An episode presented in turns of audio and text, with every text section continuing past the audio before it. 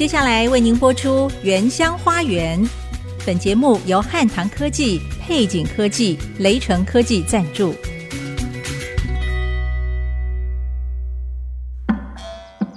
聆听部落的声音，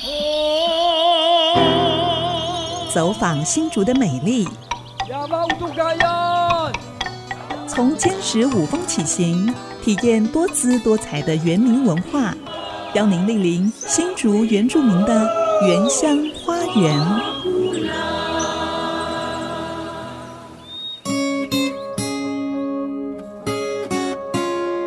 大家好。欢迎收听《原乡花园》节目，我是安迪给怒赖安林，我是比达艾米淑荣。安利牧师，今天虽然飘着毛毛的细雨，但是我还是很开心的，一早开车来到五峰跟你会合。哎，是啊，我知道，终于要带大家到新竹五峰的清泉部落。对呀，我都不好意思说了，我是民国八十四年从台北搬到新竹，哎，到现在已经二十七年了。每次有外县市的朋友问我说，你有没有去过张学良故居啊？有没有看过三毛的梦屋？我都很尴尬呢。怎么了？都没有来过？对，我从来没有来过。哇，这个 这个是很难相信呢。嗯，因为新竹那么有名的景点，嗯，连大陆的都要排队来呢。以前还没有疫情的时候，周末这里都是大赛车，好多游客从各地来到这里，就是要来看张少帅、对张学良将军当年在清泉的生活留下来的文物。还有回味三毛在梦屋的点点滴滴呢。我知道啊，只是我不晓得为什么以前我都没有机会来这里哦。我到底在忙什么？太忙了啦，而且我很宅啦。以后周末要多找朋友到处走一走，尤其是到这边的雪霸国家公园，嗯，或者找一些朋友一起露营。你知道吗？五峰至少有三十家露营区，哎，哇，三十家，而且个个都有特色，嗯，风景非常的优美。是我也不好意思跟你讲，我连雪霸也没去过，所以我们今天呢也特别采访桃山村五赖教会的牧师，跟我们聊一聊雪霸的美丽景点，还有去年部落族人跟公部门雪霸国家公园管理处签署一项共管合作的备忘录。哎，到底他们为什么要签这个备忘录呢？我们等一下就来听乌杜夫勒巴牧师的分享。好，我们先来欣赏一首五峰塞夏族北群的聚会歌。这是塞夏族人聚会聊天的时候即兴的来唱的歌谣。嗯，非常好听。嗯，他们也用这首歌表达问候和感谢。广告过后马上回来。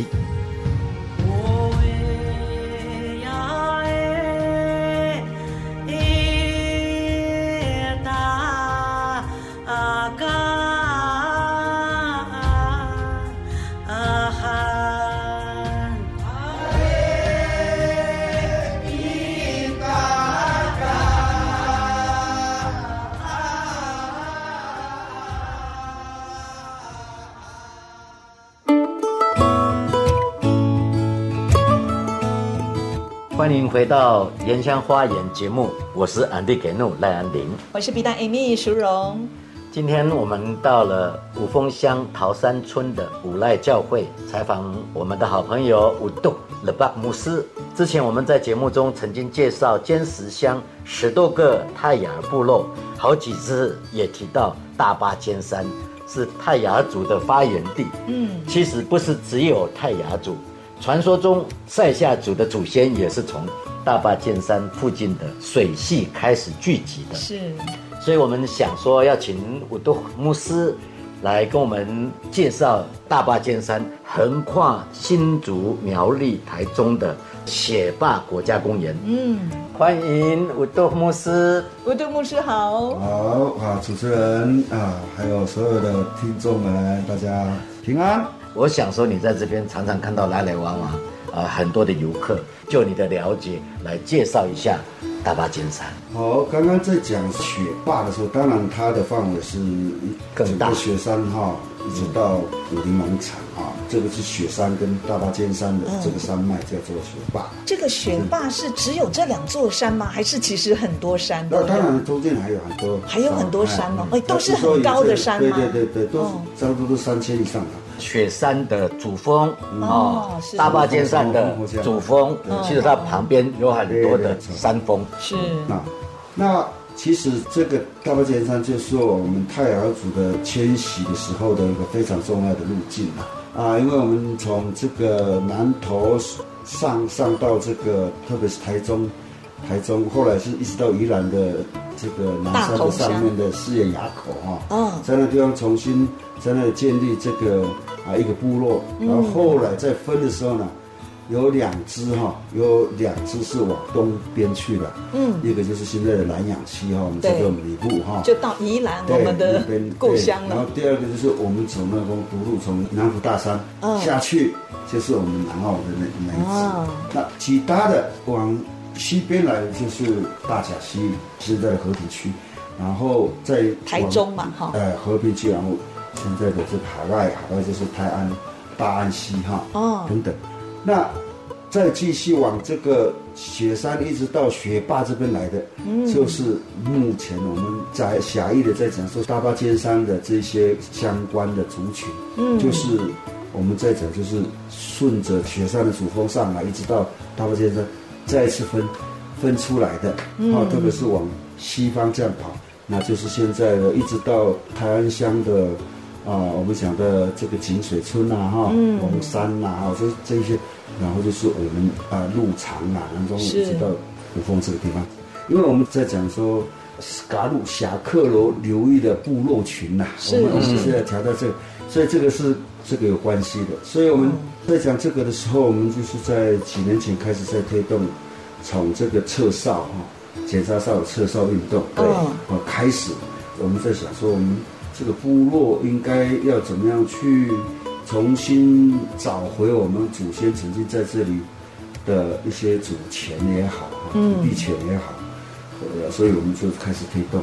哎，是什么时候撤检查哨？检查哨大概是差不多两千零九是，嗯，那个时候就开始推动，说我们要撤掉，因为它的后面还有一个部落嘛，土场部落嘛，他们非常不方便，因为对进出都要管制，有那个闸门哈，那晚上。你小孩生病的时候，也还一定要叫人家起来，才能够让他们开门。那最重要、最重要的，我们觉得非常讽刺，就是说现在是民主时代，我们好像还是在那个 被殖民的那个，哦，就是后面提到之后，我们就慢慢的，我们发现到说，哎，这个可以做，所以就推动到跟那个时候京东到整个国防部啊，因为有检查哨，是因为有保防区啊，保安区，保安区是国防部。是，因为上面是乐山最大的最大的雷达哦，有一个雷达站雷达站在这里。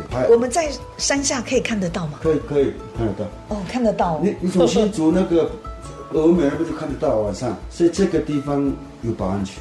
所以当时我们在推动说要推，哇，原来牵涉到保，牵涉到国防部，嗯，雪霸国家公园跟林务局这几个单位的。是。后来就是因为。我们他们看到我们的民意非常强，当然这个是从教会推动的，嗯，后来就成了，是。保安去撤销掉了，然后，那我们想说，哎，这样不够，嗯，因为我们还有，特别是在关务那边，我们去看，我们有我们看到一个纪念碑啊，嗯，那个纪念碑就是在纪念战赏战赏那个时候开这一条路，荣民对不对？对，开这一条路跟砍伐那个时候。红块跟扁柏的时候，牺牲的哈，他们就名字在那边，然后纪念，把他们当做英雄这样。是，我们看到我们就觉得傻眼了。明明你们是来掠夺我们原住民的财产呀，结果还弄一个纪念碑，那我们原住民算什么？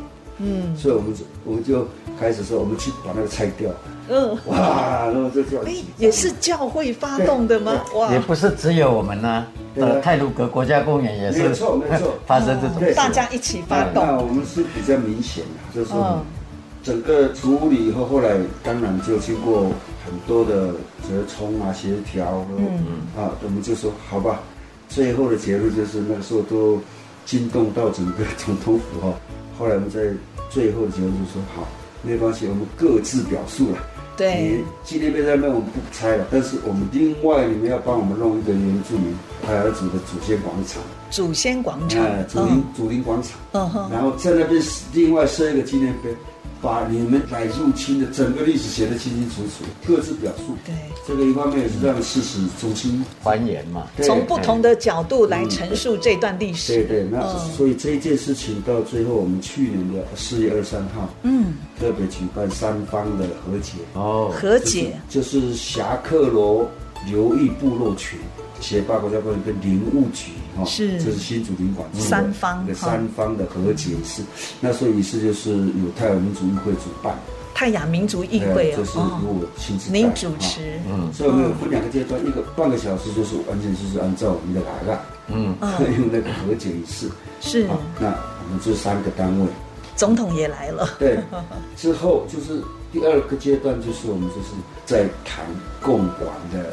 看的一个协议，是这个部分我们就是在那个地方签的签约，签了一个协议书，合作备忘录。对对对，协议书那个时候就是总统亲自来作证，然后是很肯定哈。对，那所以现在我们正在密集的在推动这个，看要怎么样来共管。对对，那最近已经慢慢进入到细节了，我们可以共管是哪一个部分？我们慢慢正在做，是。希望在今年就正式成立。我想请问吴杜牧师哦，您刚才说有举行一个很重要的仪式，就是和解的仪式，这个好像也是泰雅族的传统，对不对？没有错，这个叫做 Spalai。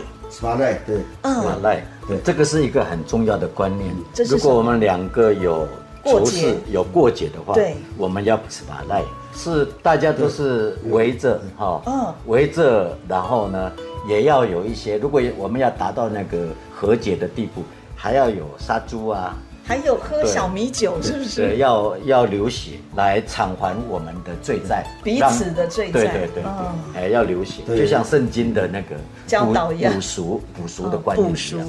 所以整个半个小时的和解仪式，我们吃完全照我们打印仪式。那是用族语吗？对，我们都是用主语，还是双声道，也有用。我们是国语翻译，然后我们各自表述啊。那个 两个单位是用用中文啊，嗯，他们也是有他们的道那个道歉文哈。那胎儿族的部分用泰雅语讲完以后，有一个翻译让他们知道。对，就说我原谅接受。但当然，事前的那个运作很多来，对，都已经谈好，这只是是一个公开的仪式。不过这样的仪式也是很重要，是进入一个新的里程碑。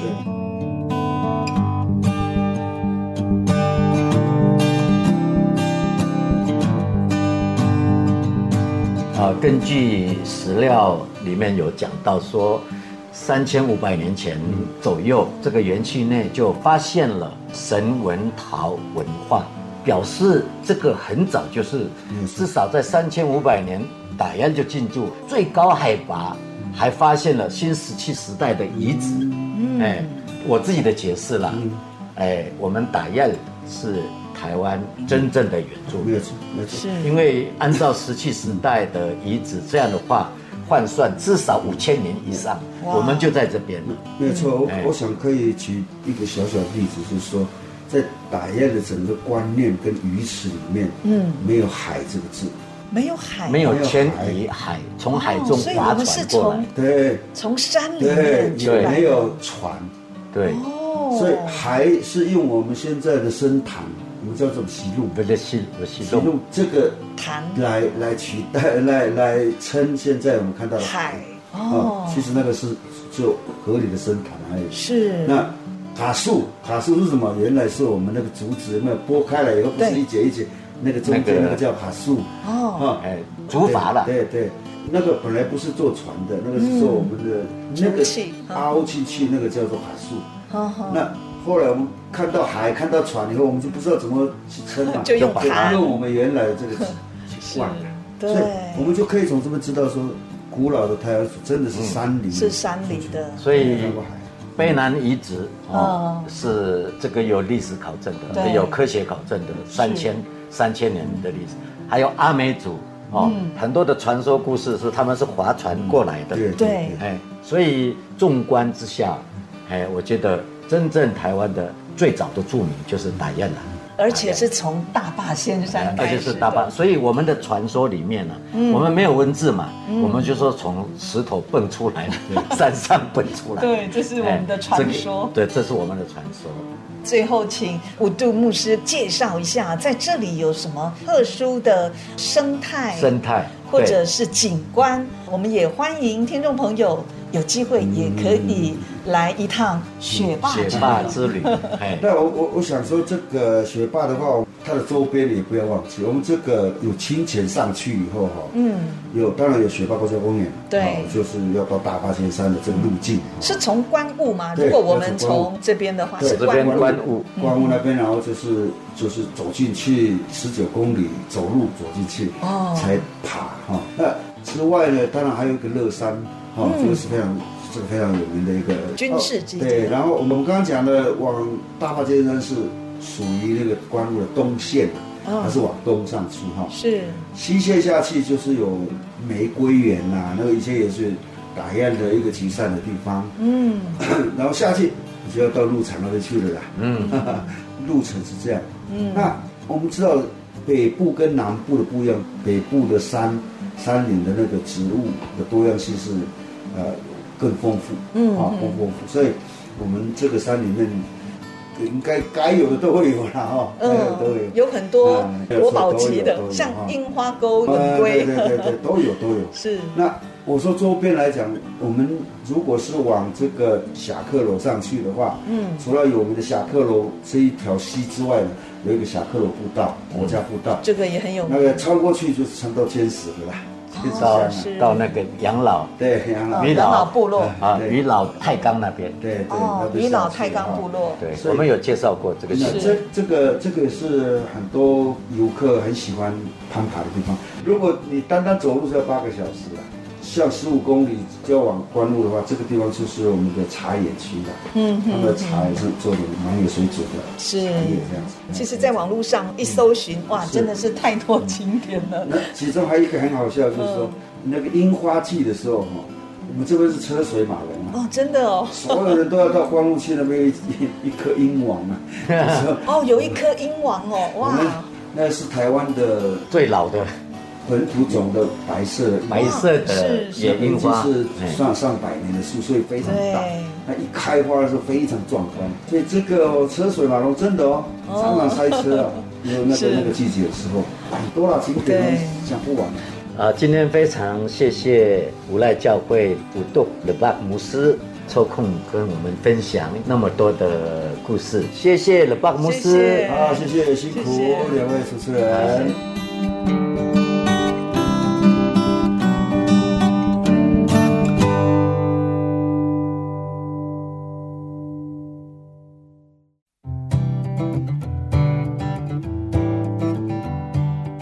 您现在所收听的是 ICG 竹科广播 FM 九七点五原乡花园节目，我是比娜 Amy 淑荣，我是安利给怒赖安林。今天我们来到五峰乡桃山村的清泉部落，这里除了有名的清泉温泉之外呢，还有非常著名的历史跟文化景点。我们刚刚走过了清泉一号吊桥，它是清泉部落的第一座吊桥，超过一百公尺哎，安利牧师，这个吊桥好高，对不对？对啊，我站在桥上都觉得脚软了。呃，其实我有来过几次，嗯，但是那个时候人都很多，挤不进来。哦，车子没地方停，是，所以还是打道回府。李代，你知道吗？嗯，在清泉总共有三座吊桥，都是日据时代就建造的，他们分别被命名做清泉一号、二号、三号。哇，这样很好记耶！一号、二号、三号。所以以前这些吊桥不只是为了上平溪两岸的居民可以通行，有一些农产。山产的买卖，嗯，它也是当地最重要的一个文化交流路线。没错，那我们现在就在上平溪的左岸，我们来拜访张学良故居。很高兴我们可以采访到这里的两位解说员，其中一位是资深解说员哦，亚外尤命，还有钱淑芬，她也是泰雅族的族人。他们两位要来介绍这个具有特色的历史据点。我们先欢迎亚外，亚外您好。你好，大家平安，欢迎淑芬，淑芬您好，大家好，平安。嗯，我们知道张学良故居是重新改建的一个建筑物。嗯，哇，我真的是很喜欢，希望我退休能够来住到这个地方。哎，我觉得这里是豪宅了，好山好水。对，哎，所以你能不能大概介绍张学良故居的脉络？呃，历史的发展。哦，好的。其实这个地方哈，在日据时代的时候是高级警察所的疗养所。高级警察所的疗养所，日据时代是是，因为这边有温泉。哦，日本很爱温泉嘛，对，所以其实原则上这边的建物应该是非常矮的，不是很高的。我觉得我们可以去仿那个日本的建筑物，几乎都是。是，所以现在改建了就有挑高。对，那其实会改建的原因，其实在民国五十二年格勒里台风，把这边完全的摧毁。那么在这一段时间呢，这里都是被列入为红色警戒区，有土石流，有土石流这个的疑虑，所以一直到了我们呃一百零二年、一百零三年的时候，专家学者就说这个地方呢可以了，解除了。是，那我们于是就在一百零二年的时候开始开工，一直到一百零三年的时候正式启用。可是我看这里面好多的文物都是当时张学良将军在这边所使用的，还是仿留下来？呃，不好意思，因为土石流的关系，其实连一件都不是真的。哇，全毁了，全毁了，是，所以连这边的建筑物是完全都没有留下痕迹。哇，好可惜。对，那还好，这些东西呢，就是张学良离开的时候。啊，在民国四十六年的时候离开这边，把应该要带走的，啊，像他的日记本啊，本。然后等等一些呃必须要用的东西都有带走，是由他的子女提供了相片以及这些他所有的东西，是是这样子的。那张将军那个时候离开离开我们这边的时候，他忙事于他所有的呃。呃，可以很比较自由了嘛，哈，嗯，他自由的时候都可以做很多的事情，是，那忙于这一节这些事情，那事后之后，其实那个时候根本都不知道他会有机会出现在我们这个地方，对，那就是。在我们在民国八十几年的时候，我记得就是丁神父和我们几位上面的人都出现三条线的人呢，就起来起义说，该应该要把个历史这件事情把它提倡出来，还原还原起来。丁松青神父是丁松青神父那个时候带领我们，那于是呢，这个地方就被重视了。嗯，因为其实有有文化有历史的地方才会造就嘛。对，所以我们一直要把这个地方呢，把它。重建起来，其实原因就是在这里。是，不过我看历史照片，这个居所你们也很费心啦，因为尽量还原，对不对？有好多角落就是他曾经活动的地方。哦、对，嗯，哎，感动的地方就会出现。是，是，对，所以像他读书的地方，因为那时候电力不足，他必须依窗靠着外面的阳光读书。读书嗯、然后我们吃饭呢，为了怡情，好看到外面的风景 非常的好。哦，那所以也就是在窗边吃饭。中庭这边有栩栩如生的蜡像，是做的非常的惟妙惟肖。我刚刚看张夫人跟张学良的蜡像，我吓一跳，我想说，哎，有人在那里，好像哦。他那是一比一的一个蜡像，对，一比一的一个蜡像。所以原则上，每个人来的时候都有问过我们淑芬说。哎，奇怪，它到底多少高？一比一，自己站一站就知道。号称一七零嘛，哈，那实际高度，实际身高只有一六九而已。听说 可以去量次，用尺量量看。对。哎，我想请教淑芬，是不是可以跟我们稍微介绍一下张学良的背景？因为可能有一些听众朋友，特别年轻的朋友还不太认识他。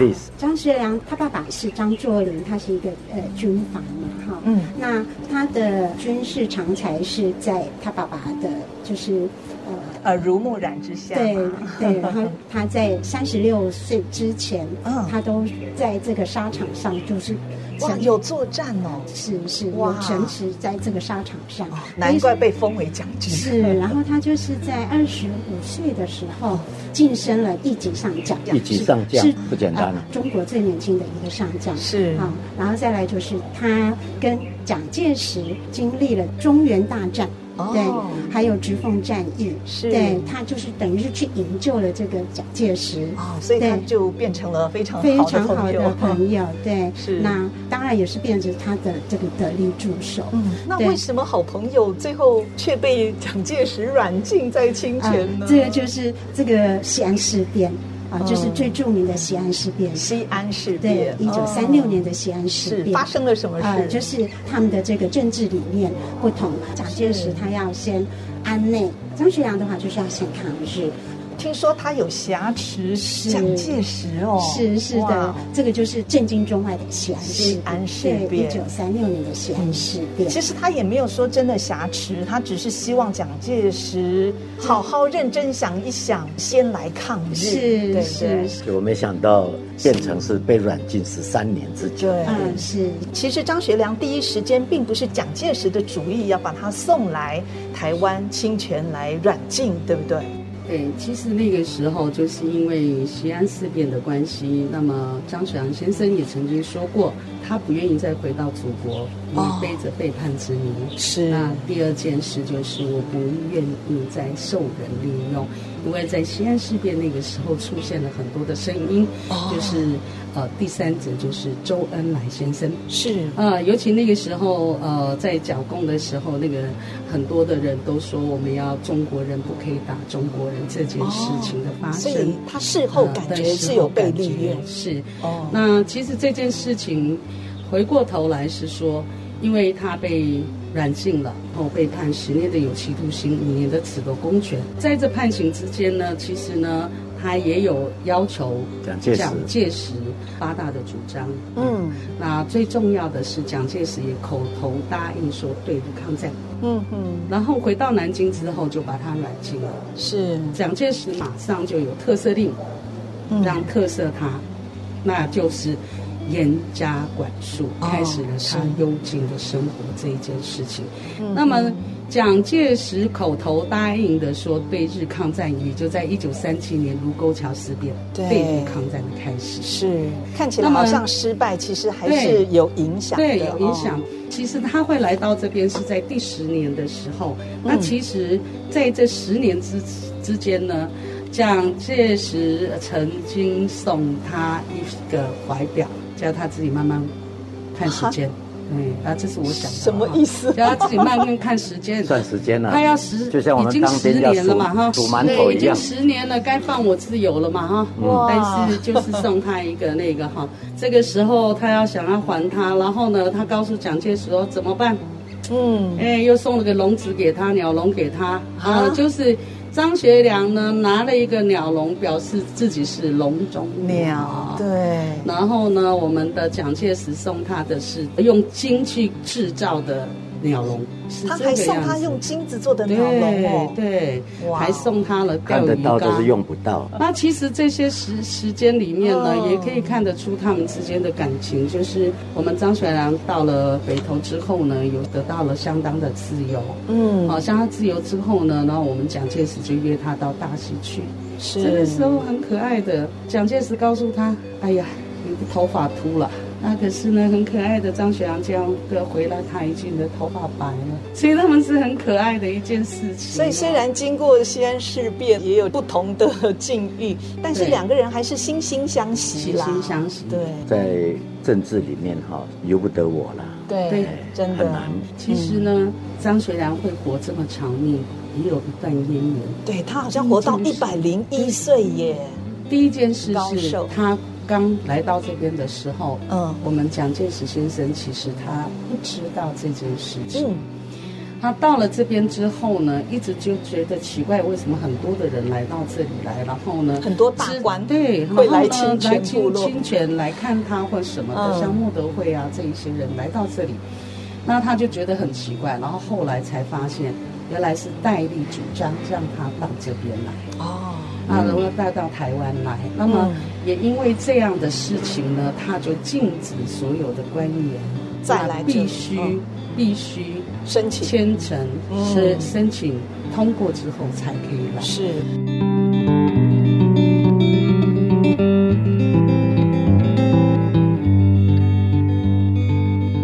安利牧师，我觉得好好玩哦，亚外哦都已经把。张学良将军当做是他自己的家人呢。他说：“我们张学良 在这边讲了七年，对，不熟才怪啊！不止七年呐，我讲从小你就听过他们的故事了。其实原则上是因为我外曾祖父的关系，也曾经在他旁边，所以呢，耳濡目染，有时候会听到他说了一些。可是那个时候很小，哪里知道什么叫做什么什么什么？很可惜，我不会拿笔来写啊，因为那要不然就可以记录更多东西。不好意思，那个时候我只听知道什么，我不会写字，还没读书，年纪还小，年纪还还。所以你是甘之若饴的，在这边帮忙这个工作。因为我是觉得做每一件事情都要有存着一份心，如果你没有设身处地，你没有办法触动人的心。是对，所以我对他的所有的一些事迹，或者是所有的一些发生的事情，我都非常感兴趣。嗯、我希望每一次来的人。即使你来了第二次，即使你来了第三次，还会被我感动。嗯，有太多的故事可以跟我们分享。对对对，有一个让我很感兴趣的，外面我很想下去泡汤，啊，因为上面写着将军汤，所以一泡就变将军了嘛？对对对对，啊，我想也是很多人就是来这边放松。哎，请你解释一下。为什么叫将军呢？当然，顾名思义的就是将军泡的汤嘛。哦，那以前日据时代，呃，我们这个温泉是叫井上温泉。是啊，那后来就是因为张学良将军在这边几一年的岁月，几乎是每天每天都会去泡。他活到一百零一岁耶，那是不是跟？泡汤有关系哈，是是是。那我们这个 我们这个将军汤，它的这个水质，它算是呃碳酸氢钠泉。哦，美人汤。呃美人汤，然后就是无色无味嘛，嗯。啊，所以不会像就是我们泡那个硫磺硫磺泉的时候，泡起来就那个味道就非常这个啊泡起来就非常的滑嫩。对，而且这个将军汤哦，听说它的水温非常的适中，是不是？是，还会有点微凉，所以浸泡的时候不会觉得很烫。呃，是不会，它它的温度大概是四十度到四十八度，这个这个这上下，对，它范围在这个上下。我刚刚看哦，好像没有售票亭哎。啊，是我们目前它是开放的吗？是我们目前的话是免费，不需要收门票的。哇，太好了！而且我看你们管理的很不错哦。冬天应该会吸引很多人来吧？是不是？亚歪吸引很多人。冬天哦，真的，嗯，白天呢泡脚，是晚上呢脱光光下去洗澡，违法的吧？是啊，开放泡脚到五点嘛，是，他们的观念就是这样，开放到晚上以后就晚上以后开放全身。当然，你自己想想，从以前我们在这里就从山洞里面的时候，我们就分男死女池。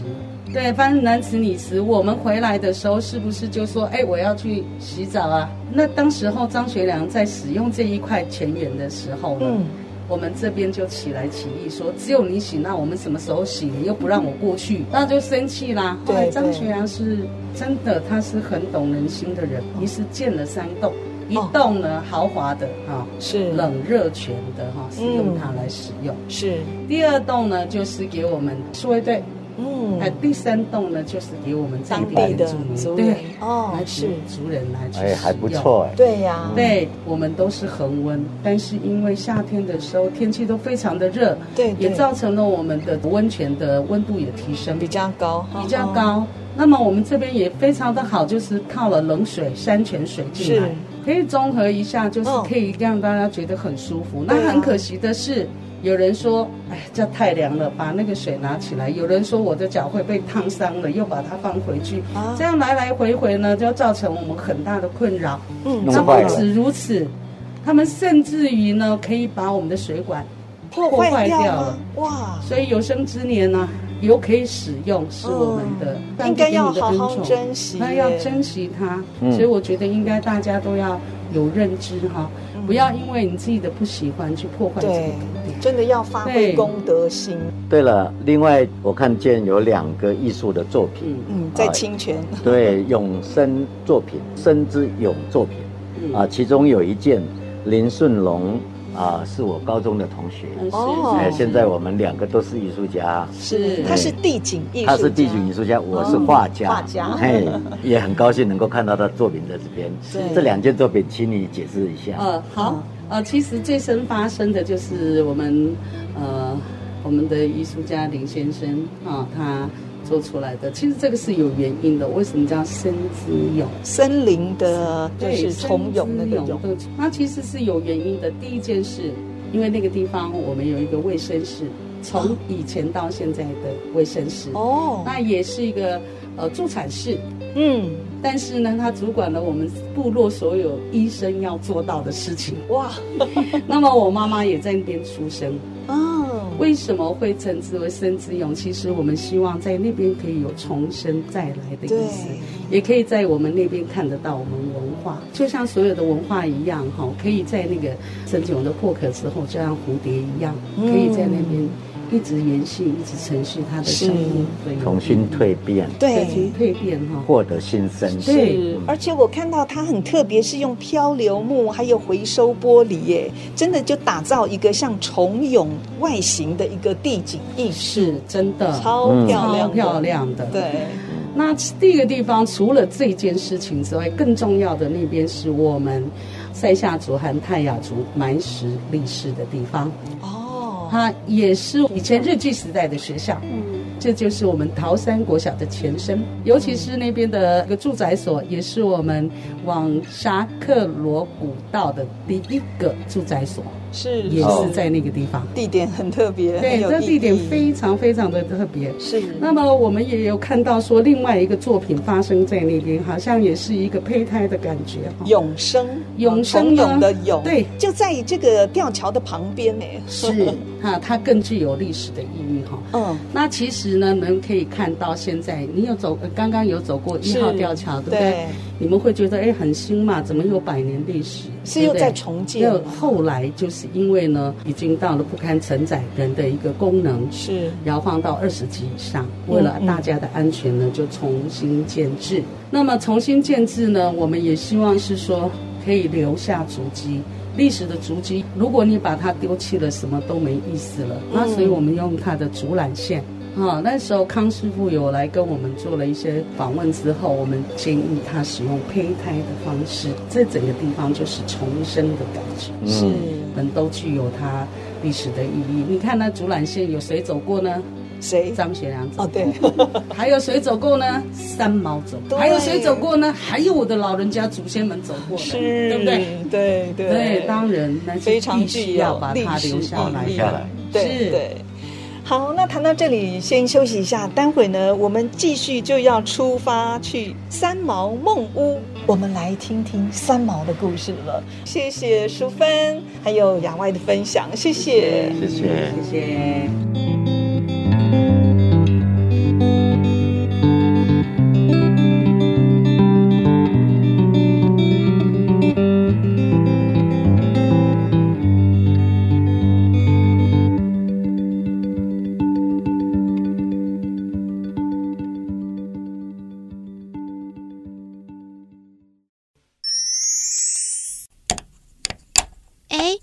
好像坏了，哪里坏？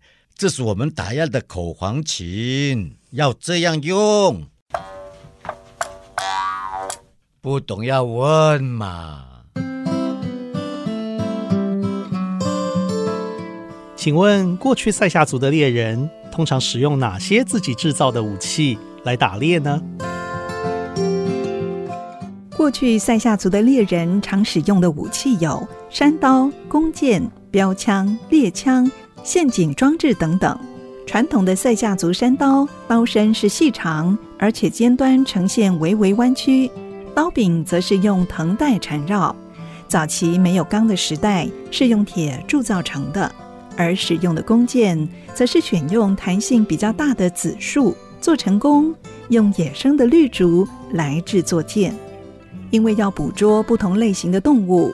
塞夏族的猎人也会自制各种陷阱，例如用踏板圈套的陷阱机是用来捕猎大型动物，比方山猪；或者石块压顶的陷阱机关，当动物触动机关，石头就会掉下来压死动物。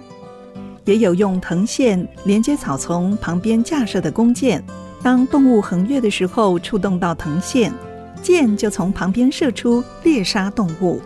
最后还有一种小陷阱，可以用来抓小鸟或山鸡。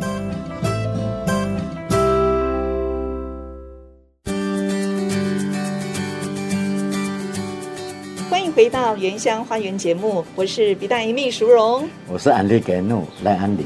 安利牧师，我们终于到了梦想之屋 三毛的三毛梦屋。梦屋，很谢谢亚外继续跟我们前进到这里哦，因为他跟三毛也有一段情谊，是不是？对啊。嗯，那继续来跟我们介绍一下三毛梦屋。好，三毛，我在十八岁的时候遇到他，他十八岁，对，他四十几岁。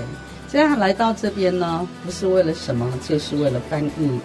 丁松青神父的作品。作品，那么其实原则上三毛在这边是完全没有作品的，嗯。啊，都是完全在翻译是。我们丁神父的一些作品。嗯、但是他好像有写一些短诗，对不对？啊，其实那些短诗呢，其实取决于我们清泉故事里面，对对，对，都是取决于我们丁神父所写的。所以他跟丁神父缘分非常的深。嗯，那当他们来到这里的时候，丁神父带他走走看看。那个时候也陪他们了三天吧。然后走着走着，第一次的时候他很感动，都是我们的年轻人。这是他后来跟我们分享，他就是来第一次来到我们这边的时候，他的车子坏了怎么办？嗯，我们这边的年轻人马上说：“好，我帮你推。” 他非常感动这件事情，嗯，然后第二次来的时候，他觉得我我竟然要这边帮丁神父做翻译这件事情，他要找到一个据点，对，找到一个据点，让他觉得，嗯、呃，可以在这个地方安定一下，安定一下，然后可以可以做他呃翻译这件事情。于是他走访很多地方，嗯嗯，那么他来到了三毛木屋这个地方的时候，那时候是一个王先生。哦，在这边他看到那个呃红红砖的红砖瓦的那个建筑的时候，他很感动。他往前一看，他更是感动。嗯，所以他会选择这个地方。他也说过，他说：“我隔着一条溪，嗯，仰望着天主堂，我终于找到我的梦屋，安身立命的地方。安身立命。其实呢，这个梦屋为什么称之为梦屋？他根本没住过一天。”原来他没住过，是哦，他没有住过一天的原因是，因为他要翻译，他必须跟神父有很很好的沟通，对对，才有办法，所以他都是住天主堂。哦，那这个地方他拿来做什么呢？那时候的大专院校的学生，嗯嗯，会来，那么他就租给他们，很简单的用一个呃。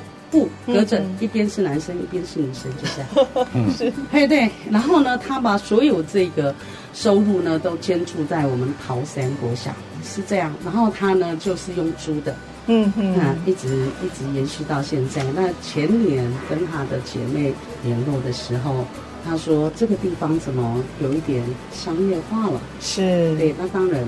要让它可以延续，必须要有这样的方式，不然的话，它怎么可以去长久？也不能一直都是靠着我们政府来给他资助，嗯、才有办法生存。是，其实要到里面参观，我觉得也还好啦，就是二十块钱清洁费。对，二十块清洁费啊，对，对，而且还可以抵消费耶。对，然后一杯咖啡就喝起来了，然后就看到三毛所看到的情景。对，其实我反而还蛮感动的，这个房东还愿意。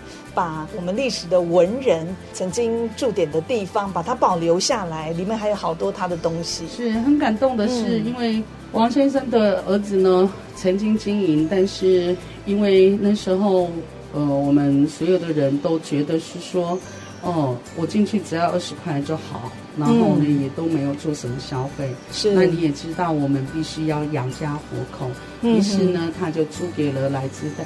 呃，竹东的徐秀荣徐小姐。哦，是，对，然后由她来经营这件事情，嗯、那么也是也很非常的好，是我们的小朋友可以去那边呢，可以在那里做一些船厂的一些实验哈，嗯，那也在那边有发生，所以我们非常感谢我们秀荣姐在这边的一些付出，是，对，是这样子。三毛梦屋入口有一块匾额写“三毛的家”。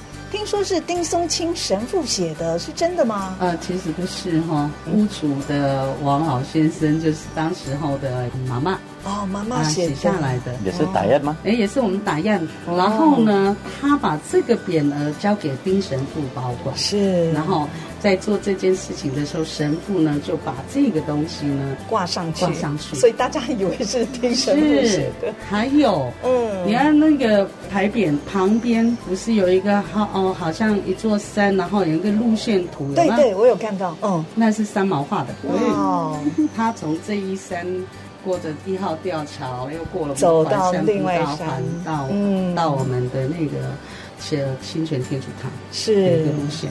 嗯，那中间也发生了很多的事情，在这个地方。对，我觉得文人很神奇，吸空气喝水就够了。真的吗？对，我很好奇啦。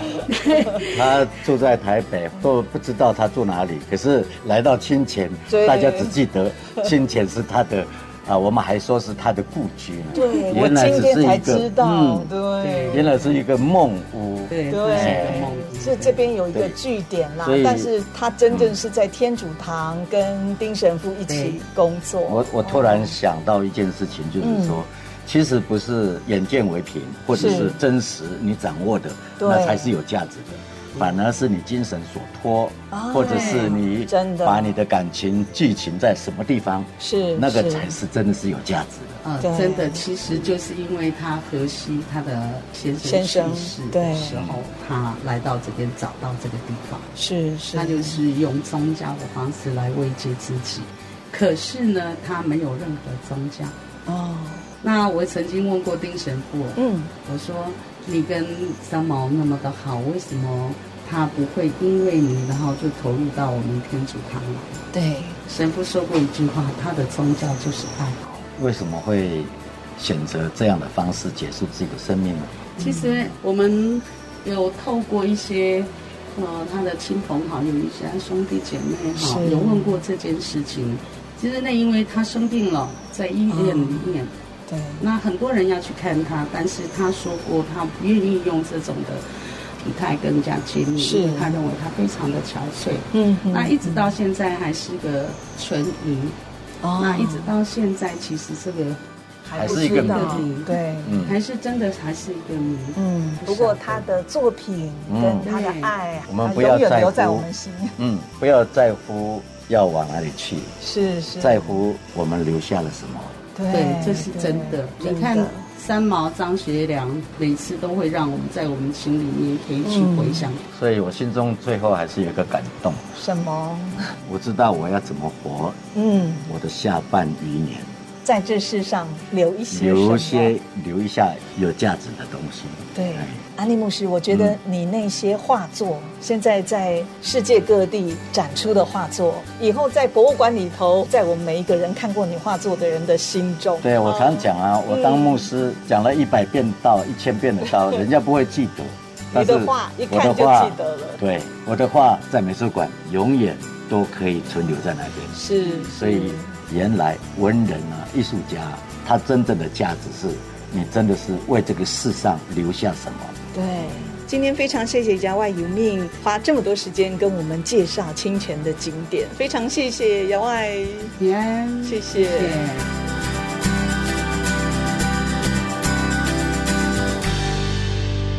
今天真的很谢谢张学良文化园区的导览员牙外尤命，还有淑芬的介绍。安利牧师，其实牙外今天是休假，哎，他还特别冒雨跑来为我们介绍哦。那是因为他对张少帅这一位将军呢、啊，嗯，他是有很多的情怀，因为有感情了。对，所以他心中充满了很多的故事。嗯，啊，所以我真的很感动。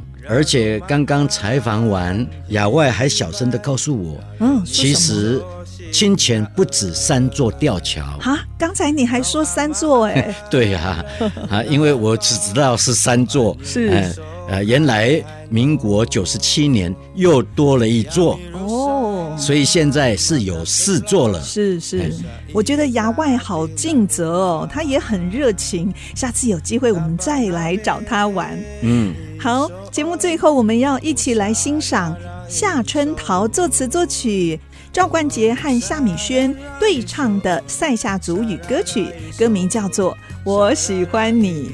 下个礼拜我们空中的频道再会喽！我是比大 Amy 淑荣，我是安利给怒赖安林，祝福大家周末愉快，我们原乡花园节目再会，拜拜。拜拜